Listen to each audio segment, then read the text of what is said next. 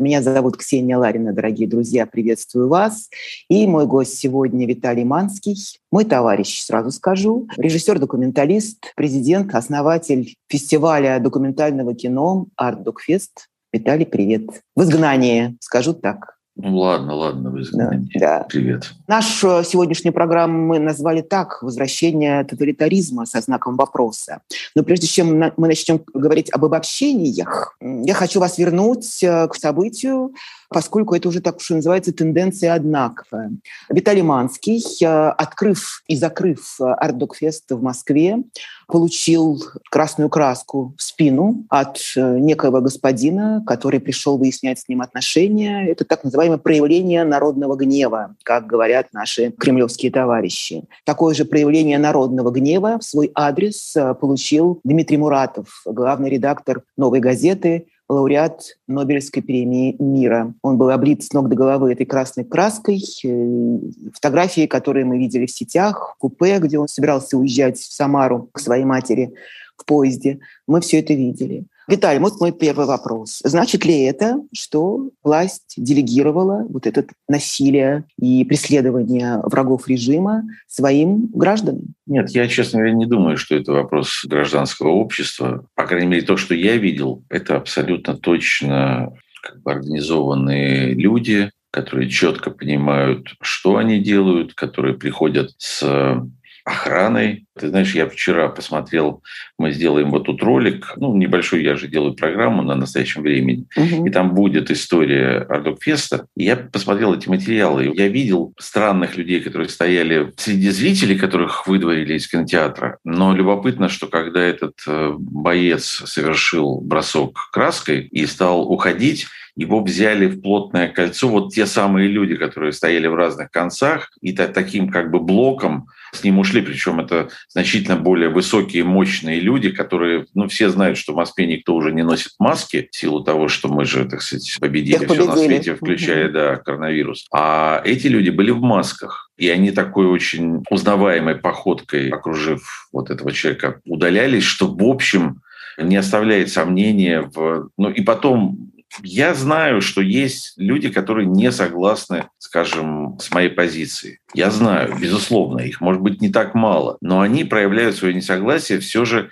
принципиально иным образом. А вот эти все атаки на кинозалы, подбрасывание различных там свиных голов. Это все делают, и э, забрызгивание краской в том числе, это все делают проектно. Я не хочу сказать, что это люди там с погонами, но это разработки конкретных силовых структур, это все вырабатывается в определенных комитетах администрации президента и так далее и тому подобное. А если уж говорить о Дмитрии, ну если на Ардукест можно было условно говоря, прийти с краской, ну, есть расписание публично, в публичной э, области, и можно как бы это все организовать, то частная поездка, покупка билета, конкретный вагон, конкретное купе, не говоря уже о том, что, ну, все мы знаем, как строго охраняются вокзалы, аэропорта, там же невозможно войти. У тебя, даже если ключи у тебя там в каком-то внутреннем кармане, ты не пройдешь через рамку. Кругом камеры наблюдения. И совершить такое преступление, ведь я не хочу тут накликать что-то более трагическое, но если человек мог войти и совершить некие манипуляции с краской, он мог совершить иные манипуляции с какими-то взрывными устройствами и так далее и тому подобное. То есть это, конечно, не идет речь ни о каких добровольцах, ни о каких возмущенных гражданах. И когда Ямпольская лукавая, она же, кстати, она может быть последней но она не идиотка. Но когда она пишет, вот мне переслали эту ее статью в парламентской газете о некой дубине народного, угу. так сказать, негодования, ну, come on. Давайте будем... Ну, она уж точно знает, что это не дубина народного ну, негодования. Прекрасно. Конечно. Ну, я тебе напомню, что когда была вот в 2014 году, когда эта дубина якобы народного негодования прошлась по многим тем, кто не согласился с аннексией Крыма, я помню, как на концерте Андрея Макаревича тоже распылили какую-то хрень, когда все люди, кашляя и заливаясь слезами, выбежали из зала. И после этого Дмитрий Песков, комментируя это на своем традиционном брифинге, брифинге сказал, именно то же самое. Ну, не дубина народного гнева, но типа, что вы хотите, это народ типа возмущен, это но народ это же, Но, послушай, это же очень важно на самом деле, что на митинг, посвященный триумфальной годовщине там как-то присоединения Крыма там в родную гавань, они не могут получить аудиторию. Даже под бесплатные билеты на своих там поп-див им приходится еще а, подкатывать и бюджетников, и всем а, под роспись вручать эти, значит, э, хотел сказать, продовольственные наборы. Бартер в виде там угу. одеял и, и прочее, прочее, прочее. И то, что они не могут получить ту самую дубину народного гнева, им приходится организовывать эти отряды, которые выполняют их э, директивы, это все же говорит, да, конечно, я очень депрессивно отношусь э, и оцениваю состояние нравственности в обществе, но общество при всем при этом не способно генерировать вот такие мерзкие поступки. Да, оно может разделять, оно может быть заражено этой идеологической парадигмой, но оно не способно из своих недр выбрасывать вот таких, ну, я не знаю, как сказать, террористов или угу. активистов или, или что-то в этом духе. Угу. Вот ведь какая штука. Когда я анонсировала нашу сегодняшнюю встречу, конечно же, я там перечислила некоторые твои э, картины, которые, как мне кажется, важны вот в сегодняшнем контексте.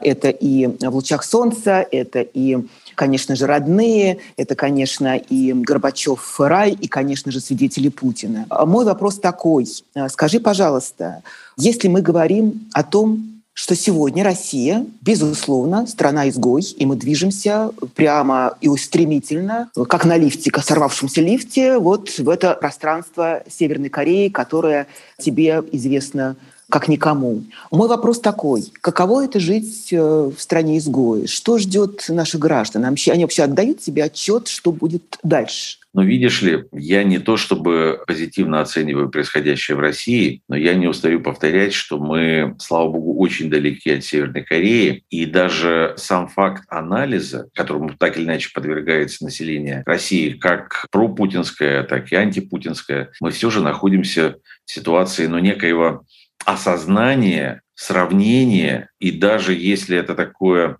огульное принятие, это все равно принятие через, если хочешь, убеждение. А в Северной Корее вообще нет этого процесса. То есть в Северной Корее люди вообще не догадываются о существовании внешнего мира. Они вообще не догадываются о своем праве на какую-то точку зрения они все уже существуют и они родились в системе, когда их жизнь — это функция, и ничего кроме функции. Мы не то чтобы пока, а я думаю, что мы и не сможем достичь вот того дна или тех высот, которые достигли Химы, потому что там это вообще, это общество, это такая аномалия, как рождение бычка там с тремя головами в результате Чернобыльской или какой-то иной, так сказать, аварии. Нет, мы не Северная Корея. Но проблема в том, что вот это осознание, контраст, анализ делает нашу жизнь еще более и понимание нашей жизни еще более трагической.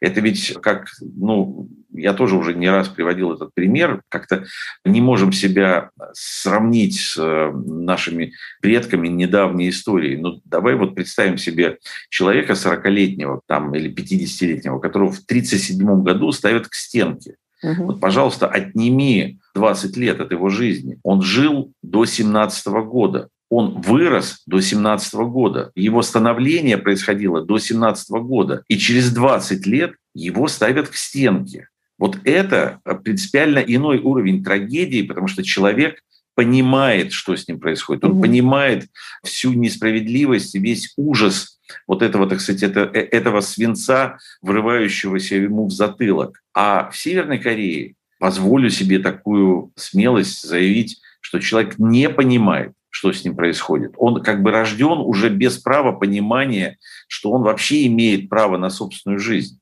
И поэтому нет, Северной Кореей мы не станем, но от этого счастья нам не прибавится. А может быть, наоборот, ужаса и какого-то кошмара. Потому что в конечном счете Северная Корея, между прочим, да, это абсолютно а, античеловечная система, но она честнее. Ну, я не знаю, можно ли так сказать. Она как бы что декларирует, то и производит. А мы ведь декларируем себя, ну, правда, да, они называют себя Корейская народная демократическая, но э, никто не задумывается о смысле этих слов. Во всем остальном там человек с молодых ногтей, так сказать, понимает, что он ничто, что он, так сказать, не имеет ни на что права. А мы же себя декларируем, как не, не устает там Симонян, которую я из э, соображений какого-то, ну, так сказать, может быть, меня можно уличить в садомазохизме, да, я ее держу в своей ленте иногда и читаю, соответственно, то, что она пишет. Ведь она постоянно э, утверждает, что мы последний оплот демократии, что мы, так сказать, там, я не знаю, что вот истинные права вот именно здесь, истинная свобода слова вот именно у нее на Rush Today и, и так далее и тому подобное. Ну что ж, братушки, не подведем там, ну и вот эта вот вся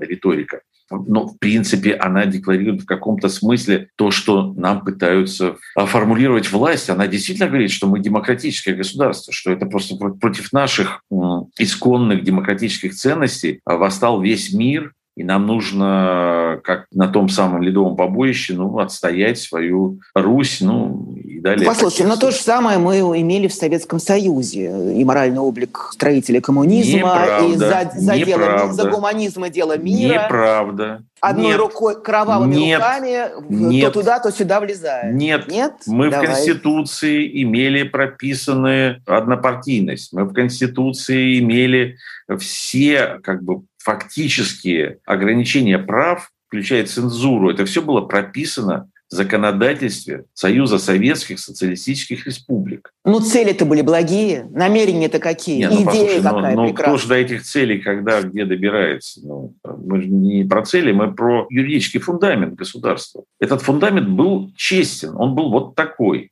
Ну, как бы да, были эти процедуры выборов, которые там что-то предполагали, но в принципе не было, условно, Навальный же пытался через выборы э, так сказать, решить какую-то политическую повестку. Трудно себе представить в Советском Союзе кого-то, кто пытался бы через выборы что-то решить, потому что все абсолютно без исключения, даже ну, самые, самые ярые сторонники этого режима советского, самые, самые порторги из порторгов, они все прекрасно знали, что это абсолютная формальность. Между прочим, я был потрясен, когда узнал, что в Северной Корее тоже есть выборы.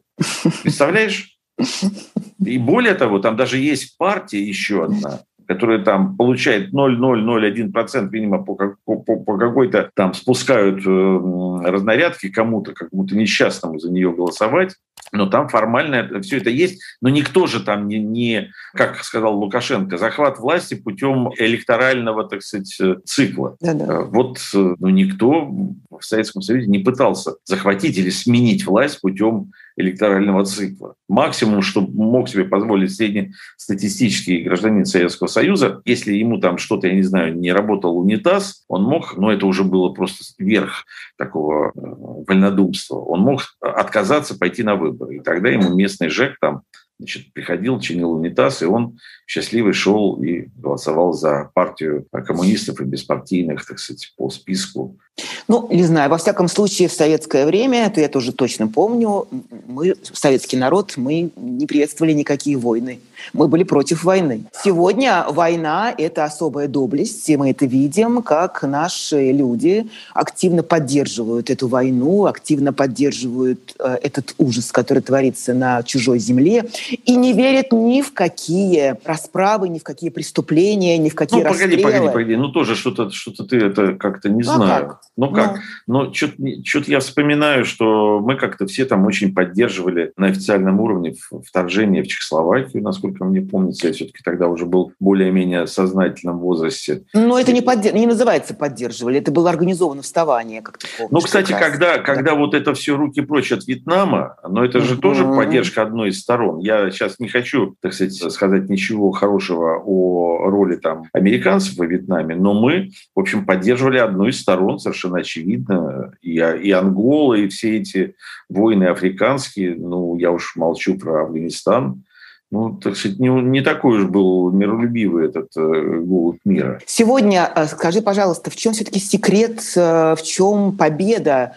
власти над собственным народом, спрашиваю я тебя так. Почему, или всех прочих. Я понимаю, что цифры сегодня совершенно им нельзя верить, э, я имею в виду поддержки, да, потому что они все нарисованные. И вообще социология как наука не может существовать в таком режиме, в котором сегодня существует э, Россия. Это понятно. Но тем не менее, мы же видим эту массовую поддержку этому вторжению. Как ты думаешь, почему? Что такое сделал он страшное с народом, который сегодня поверил в освободительную борьбу против нацизма? Ну, ты понимаешь, 20 э, лет человеку утюжили сознание масс-медиа. 20 лет. Это, конечно, рано или поздно должно было дать свои э, позитивные, ну, закавычим, плоды. Я провел в Москве несколько дней.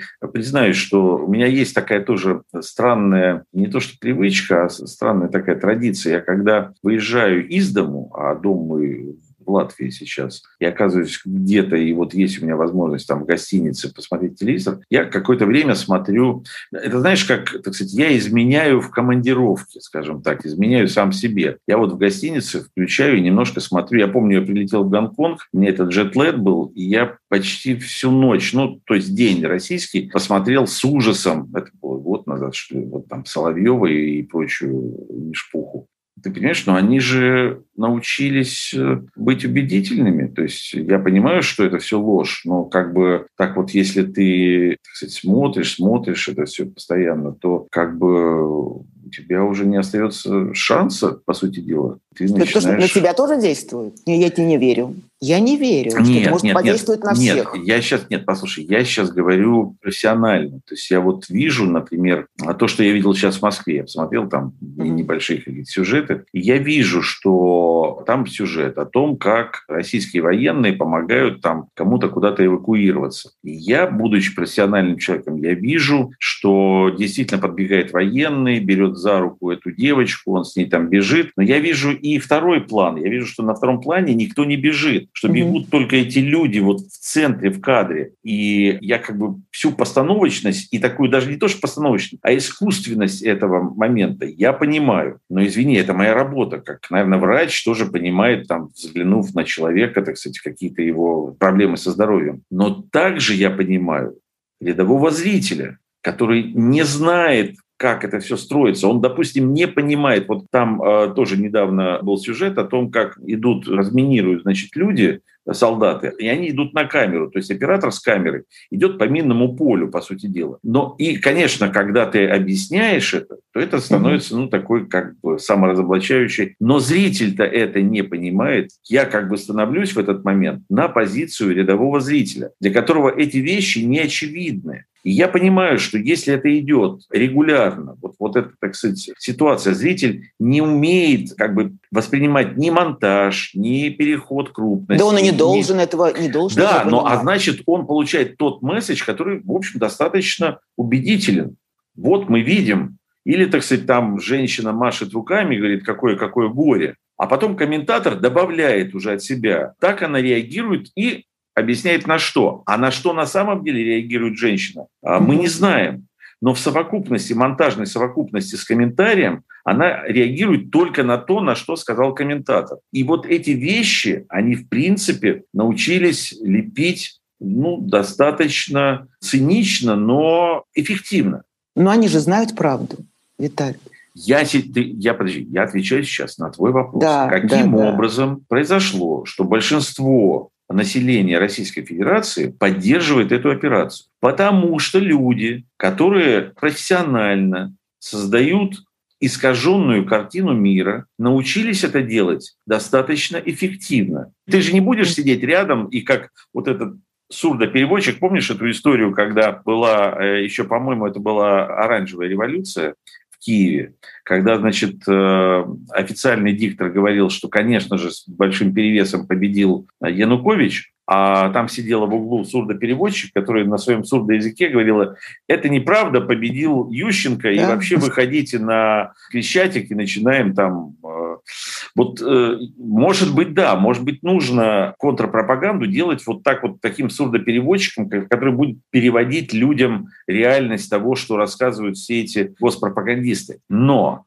мы же не можем это делать, потому что Путин, когда готовил войну, он сначала зачистил информационное поле. Мы удивлялись, вот иноагенты, зачем, почему, ай-яй-яй, а вот где доказательства? Да никаких доказательств. Просто стояла задача. Перед войной нужно всех выключить. Вот и все. Каким образом он добился победы над э, сознанием собственных граждан? Вот объясни мне, пожалуйста. Все-таки э, хочу напомнить э, нашей аудитории, нашим слушателям и зрителям, что Виталий как раз не, то, не просто Путина видел, он его изучал. Он его изучал на стадии молодого президента, а потом многое про него понял как про грядущего диктатора. Скажи мне, что мы пропустили, что мы не учли как общество в этом человеке, чего в нем не разглядели. Ну, вообще, как общество, мы не поняли, что это наше право определять свое будущее. Мы, ну, я не буду говорить почему-то, потому что понятно почему,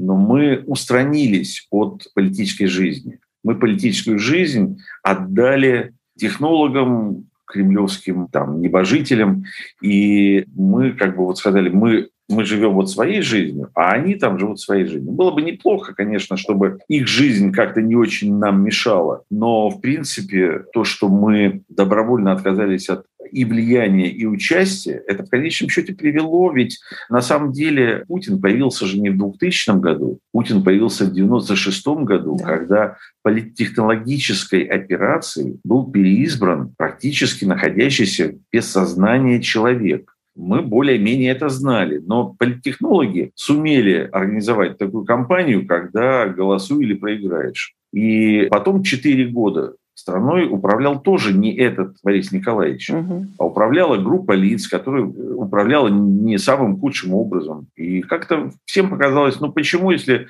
можно, э, так сказать, управлять страной при наличии больного президента, ну, недееспособного, почему бы не управлять страной при наличии формального президента, который, так сказать, будет, ну, как бы такой завхоз на поручениях. Но это оказалось, так сказать, фатальной ошибкой, которая всем и тем, кто это все придумал, и кто придумал этот проект, а преемники, кто провел этот кастинг, в котором кастинг на условного Путина, в котором победил Путин, а мог победить угу. Пупкин, э, Иванов, Петров, Сидоров и так далее.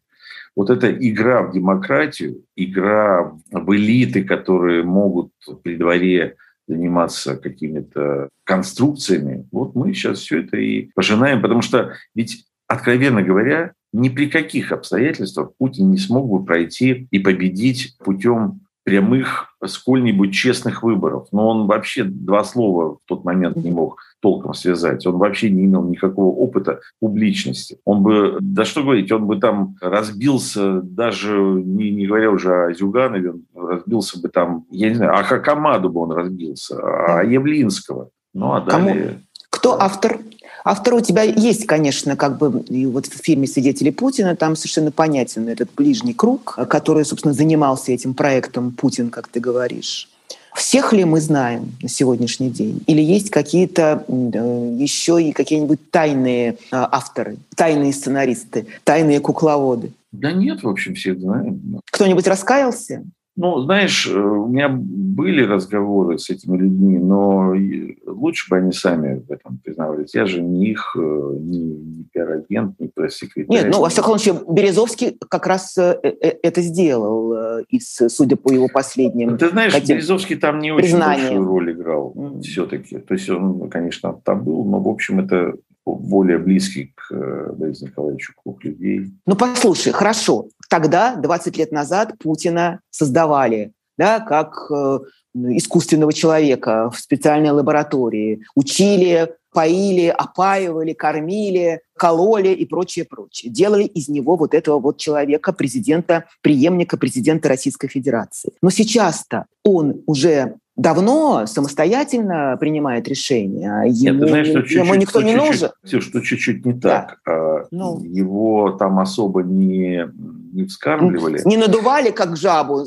Да, да. Нет? Э, процесс был такой. Они проводили закры... открытые и закрытые соцопросы, по которым определяли электоральный запрос. Кого хотите. И электоральный да? запрос говорил молодой, ну, потому что был Ельцин возрастной и хотели от обратного. Спортивный, силовик, либерал. Ну вот все эти, так сказать, составляющие. И под это подбирался человек. И когда, собственно, вот в этом кастинге они выбрали Путина, они ему вот эту либеральную составляющую э, как бы... Ну и он сам понимал, что нужно, так как его, эту кампанию придумали либералы. Он понимал, что ему самому нужно, так сказать, чтобы выиграть. Знаешь, ты приходишь устраиваться на, на работу, да, и ты, угу. так сказать, говоришь, вот Днем и ночью думаю про «Газпром». Днем и ночью. И плакат «Газпрома» у меня над кроватью. Потому что ты устраиваешься в «Газпром», а устраиваешься, я не знаю, в Центробанк, говоришь, днем и ночью думаю про Центробанк. Ну и так далее. Ну, я сейчас, может быть, очень... Ну, смысл понятен. И вот эта либеральная составляющая была для него искусственной, неестественной. И когда он получил эту власть, он, собственно говоря, стряхнул вот этот либерализм с себя как э, последствия пролетавшего, пролетавшей вороны. И все. И более того, удивительным образом, а это я как раз наблюдал и искренне не понимал, как такое может быть. Вот в системе власти и в Кремле в частности какое-то абсолютное раболепие по отношению к тому, кто в данный момент э, занимает угу. трон. И вот это раболепие, оно просто тебя превращает очень быстро ну, в человека, от зора которого поворачиваются реки. Даже я бы сказал, что грех этим не воспользоваться, потому что ну, все, просто все в твоих руках. И человек стал постепенно внедряет свои, в общем, достаточно дремучие представления о добре и зле. Ну, дремучие или консервативные, давай так, чтобы не обижать, потому что, ну, как бы он уже... Нет, нет, нет, очень хорошее слово, дремучие, пещерные, да, а, что, что, он... все, что все люди говно, и, и политика говно. А, ну, а, ну, вот, собственно, общем, прост, в общем, философия в общем, простая. он да. взрощен был системой Комитета государственной безопасности СССР. И он стал свои университеты внедрять. Сначала очень аккуратно, очень осторожно. Сначала это гимн, ну, какие-то символические вещи. И когда он на, с каждым этапом видел абсолютную, ну, как бы сдачу позиции обществом и абсолютное безволие, и абсолютную податливость, ну, почему бы не пойти дальше? И он расширял mm-hmm. это, расширял. И, в принципе, где-то к 2004-2005 году он уже был сформировавшимся автократом, который отменил там выборы губернаторов, который разобрался с бизнесом, который, в общем, более-менее навел порядок в масс-медиа, который себе подчинил, который выстроил ту самую вертикаль. И, казалось бы, здесь, в любой демократической стране, пришел бы конец его электоральному циклу. Ну, еще один срок, и в восьмом году все. А в России, как в стране зыбкой, как в стране вот такой податливой. С большой буквы «Z». Ну, да, да, к сожалению, да. да, теперь. Это не произошло. И стал происходить естественный процесс усугубления вот этой болезни. А вот эта миазма стала расширяться, расширяться. И к 22 году, так еще и долго, считай, могло и раньше. Ну, как бы оно раньше и происходило, 8 14 Но в 22-м многие как бы проснулись 24 февраля и говорят, ай-яй-яй, что ж такое произошло? Да ничего не произошло. Это, в принципе, абсолютно логическое продолжение того, что происходило и в четвертом, пятом, восьмом и так далее. Вот, а по-другому никуда мы не могли войти. Да, меня тоже поразило, что эта война началась вот так, ну как бы банально, но даже не банально, а мне все-таки казалось, что будет как-то... Я понимал, что война неизбежна. Mm-hmm. Мне казалось, что все-таки перед танками будут идти какие-то, ну, какие-то, я не знаю, там, провокационные эти смены, реж...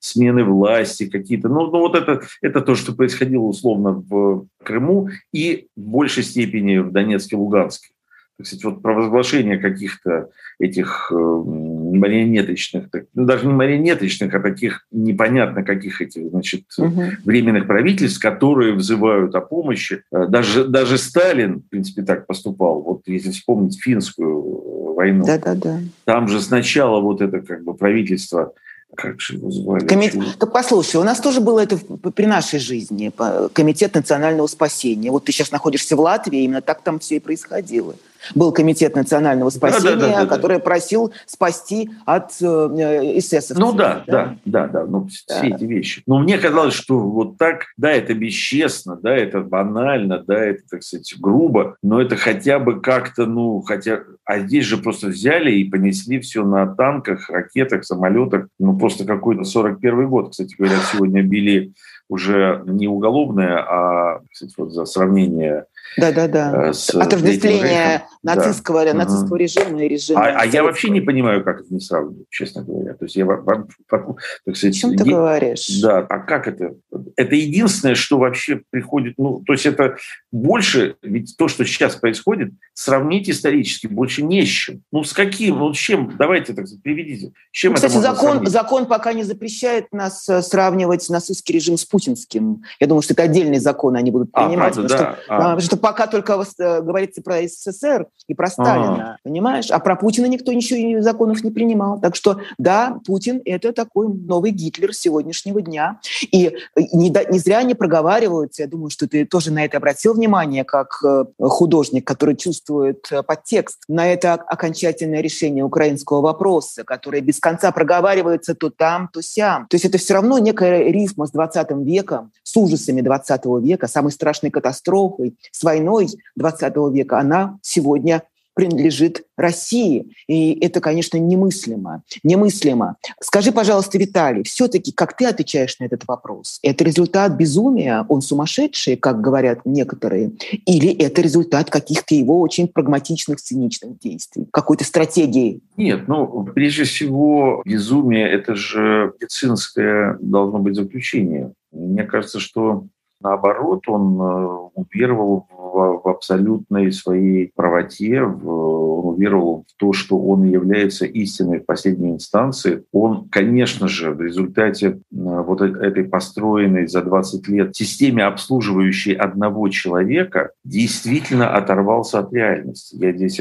подписываюсь под заключением Меркель, которая угу. еще тогда... Много 14... лет назад. Да. да, да. Но, понимаешь, ведь в принципе, находясь в Кремле, на высшей позиции, очень сложно не потерять связь с реальностью. То есть даже будучи человеком, если вот целенаправленно работает на то, чтобы эту связь с реальностью не потерять, ты ее все равно будешь терять, потому что угу. так система устроена. А за 20 лет, когда люди поняли, что можно достаточно комфортно жить, как бы подбрасывая, запуская наверх вот эти задачки, которые подгоняются под ответ, и я понимаю, я просто знаю очень многих этих людей лично, я понимаю, что они, конечно, не хотели создать ту ситуацию, в которой сейчас мы все оказались. Они просто не верили в реальность такого развития событий. Поэтому они думали, ну ничего страшного в этом нет. Ну, так сказать, вот есть такой у нас особенный руководитель, который вот так хочет видеть мир. Но зачем мы будем ему усложнять жизнь и тем самым усложнять ее себе?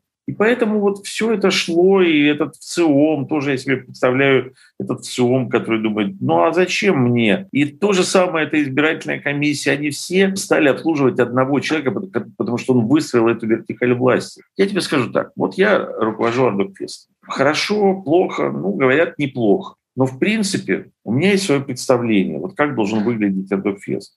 А теперь представим, что у меня нет программного директора, у которого есть свое представление, и мне нужно ему доказать то или иное решение, ту или иную картину, что у меня нет, допустим, команды, которая принимает какие-то решения, или, по крайней мере, с которыми мне нужно обсуждать какие-то решения, ну, я не знаю, там, начиная от дизайна, заканчивая там расписанием. Вот все делаю я. Вот я один год буду делать хорошо, второй год, три, а на пятый год это будет уже тоже какая-то ну, несколько искаженная картина мира, потому что я как бы истина в последней инстанции, я лучше всех знаю, и точно пойдет вкусовщина, там то, все, пятое, десятое. У Путина вообще нет, тогда еще не было человека, уже точнее не было человека, с которым он мог, он был потрясен, когда услышал мое несогласие с ним по поводу гимна. Я просто угу. видел, как он вдруг проснулся. Что? Как это? Рядом со мной человек, который со мной не согласен. Он ходит со мной по одним коридорам. Я не утрирую. Это приблизительно так и было. Ведь когда я ему выразил свое несогласие, он на следующий день меня вызвал для того, чтобы со мной договорить и доубедить, потому что для него это было уже тогда, в 2001 году, штука совершенно неестественная. В 2001 году. А теперь представь 2020 год, 2021 2022. Вот ведь о чем идет речь. Ну, постой, же, но... он, он, он убирал, допустим, парламент, да. он убирал э, губернаторов, чтобы ему как он думал, было проще реализовывать какие-то его правильные, э, благие, как он даже, пусть консервативные. Кстати, в консерватизме ну, ничего такого уж страшного как бы нет. В Америке, вот смотри, консерваторы с демократами всю американскую историю попеременно занимают овальный кабинет. И, ну, он ничего. уже не консерватор давно, он уже давно диктатор, и ты прекрасно Нет, это послушай, но он, он, ну. он как бы фундаментально был консерватором, который потом стал диктатором, ну, через автократию. Но в принципе, как бы изначально он как консерватор хотел какие-то консервативные решения принимать и делал так, чтобы ему никто не мешал. Не мешала пресса, не мешала э, судебная система, не, не мешала, так сказать, чтобы не было никакого парламента. А потом он стал вот на этом как бы уже вот набухать, набухать, превращаться. Ну подожди, что значит не мешал? Вот, допустим, ты рассказываешь этот эпизод, что, ты, что он был удивлен, что кто-то вообще ему сказал, что он с ним не согласен по поводу одного конкретного эпизода, связанного, значит, с принятием гимна. Он шел э, буквально по трупам. Ну что мы сейчас будем делать вид, что мы этого не знаем? Да? Если мы будем говорить, что мы многого не знаем, да все мы знаем про этого человека. Мы знаем, как он шел к этой власти, как он шел к своему электорату навстречу, и когда он с ним наконец обнялся, и вот тут оно и случилось. Да? Но тех, кто ему мешал, он не просто увольнял, он убирал том числе и физически, и мы это знаем, либо сажал в тюрьму, либо убивал, как он убрал Ходорковского, который посмел ему возразить так же, как и ты, да, или пытался убрать Алексея Навального, но это как бы уже финальная стадия, тут понятно, что тут вообще не забалуешь. Ну и тогда, как Литвиненко, в конце концов, которого он, он убил, просто, потому что, Слушай, потому что предатель... сотрудник КГБ СССР, и у них есть свои кодексы, которые он считает абсолютно правомерными. То есть в его логике это некий абсол... кодекс. Абсолютно. В его логике враг должен быть нейтрализован.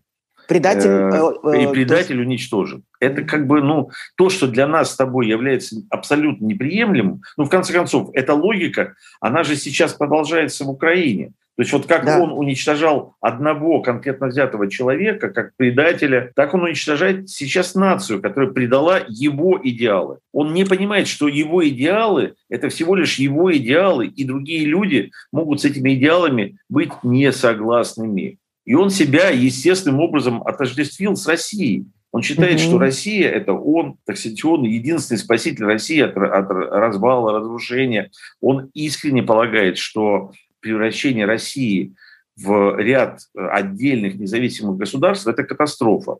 А ведь э, жизнь и история говорит о том, что это может быть единственное вообще возможное спасение э, в будущем развития России. А он это заносит в Конституцию. И те люди, которые так говорят, они просто ну, подпадают под уголовное преследование. Поэтому я на всякий случай говорю, что я всего лишь констатирую некие исторические, так сказать, векторы развития, а не, не делаю ни, никакие личные рекомендации на будущее.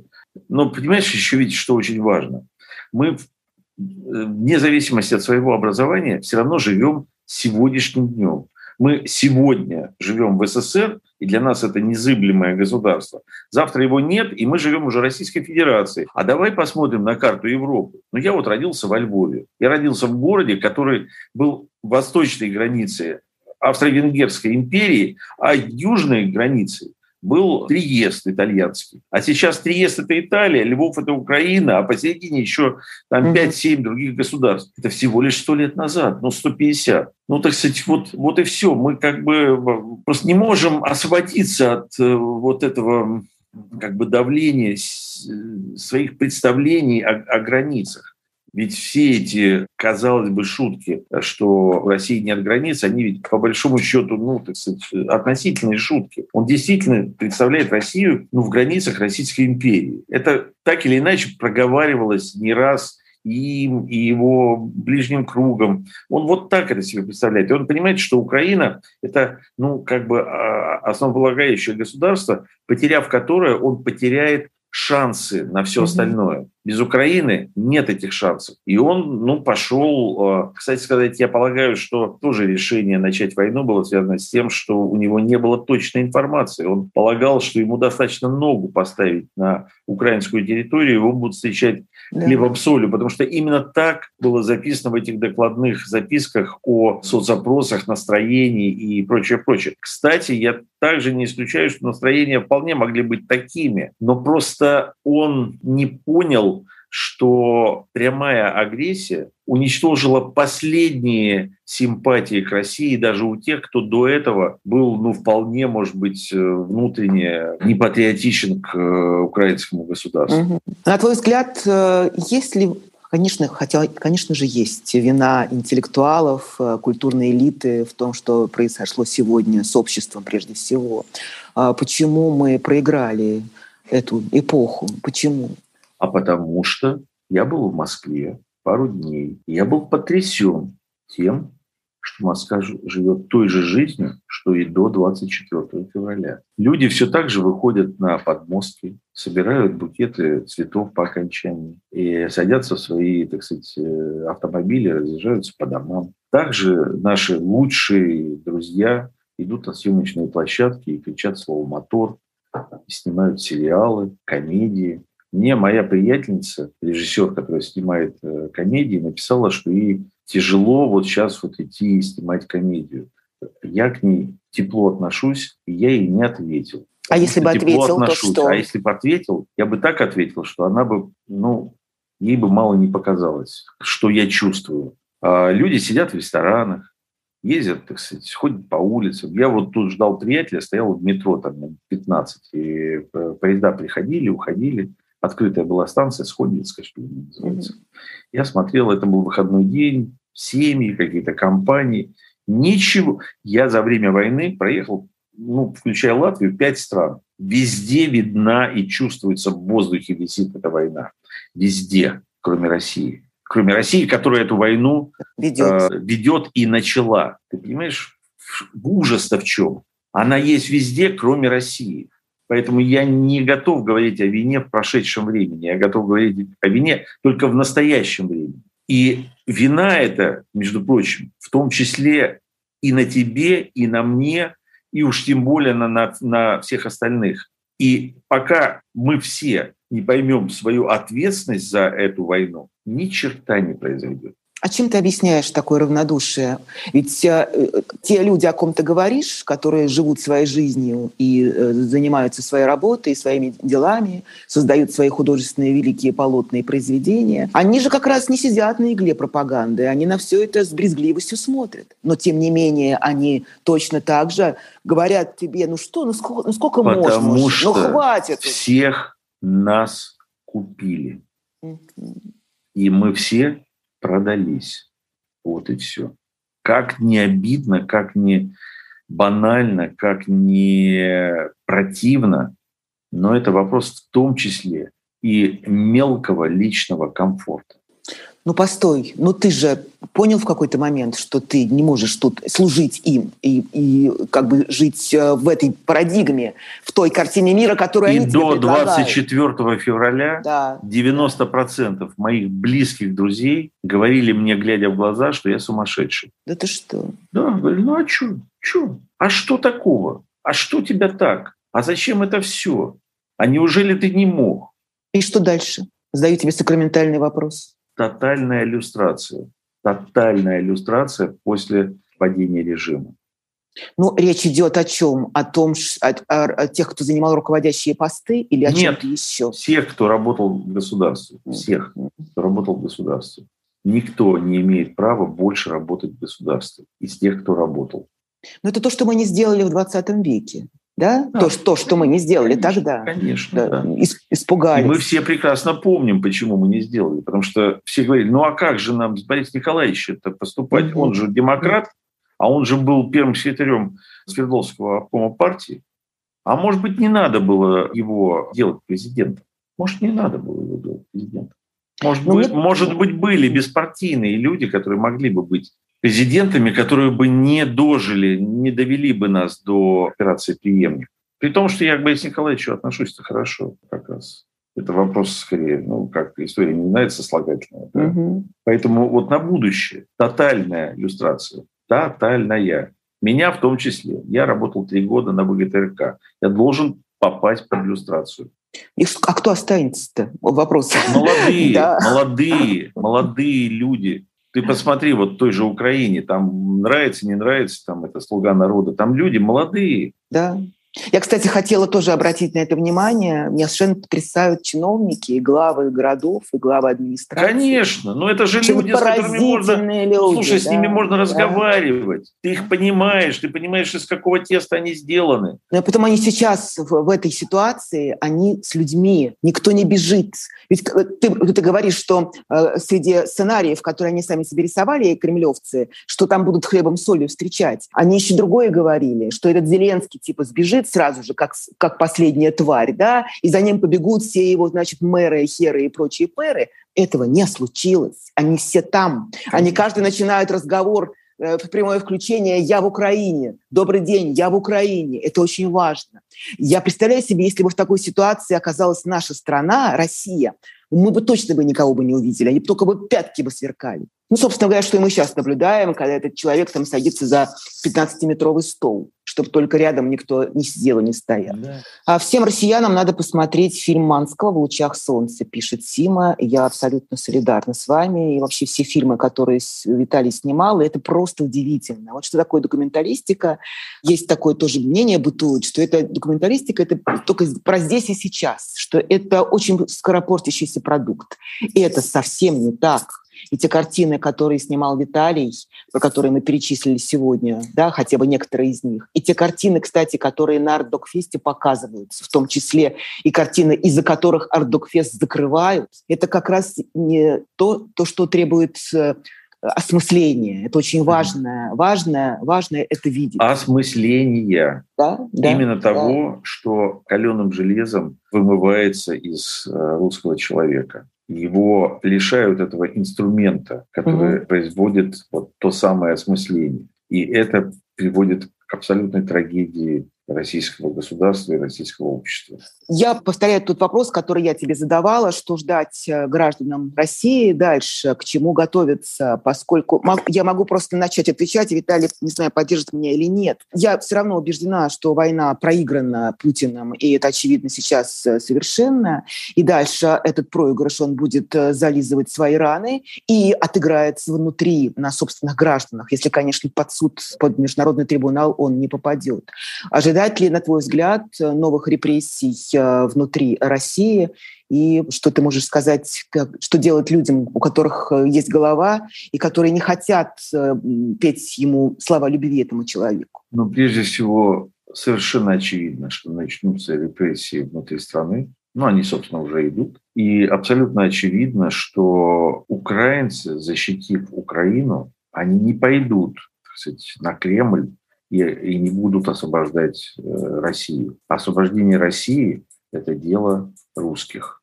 И если русские не займутся своим собственным будущим, ну, значит, э, жить им в диктатуре до искончания своих времен. Международный трибунал возможен на сегодняшний день? И вообще, как тебе кажется, насколько мир сегодня растерян, ошарашен тем, что творит э, Россия, и почему не может с этим справиться? Нет, на Международный трибунал совершенно очевидно будет. Вопрос только, сможет ли он заполучить своих ответчиков э, на скамье подсудимых. Это вопрос, а трибунал, да, безусловно. Почему не может справиться, вот вторая часть моего вопроса, на сегодняшний день мировое сообщество? Почему оно такое, какое-то, как сказала бы Женя Альбац, без, без яиц э, сегодня? Что-то у них ничего не получается. Кроме паники и ужаса, они ничего при, предъявить не могут. Нет, ты знаешь, я, я бы так не, не сказал. Мне кажется, что если бы вот то, что они сейчас предприняли, они предприняли 2014 году не было бы сегодняшнего дня, это абсолютно точно. И потом все-таки, ну давай будем объективно оценивать э, фактор ядерного оружия в руках у этого человека. И мир, конечно же, исходя из этого, в общем, и выстраивает какие-то свои практические действия.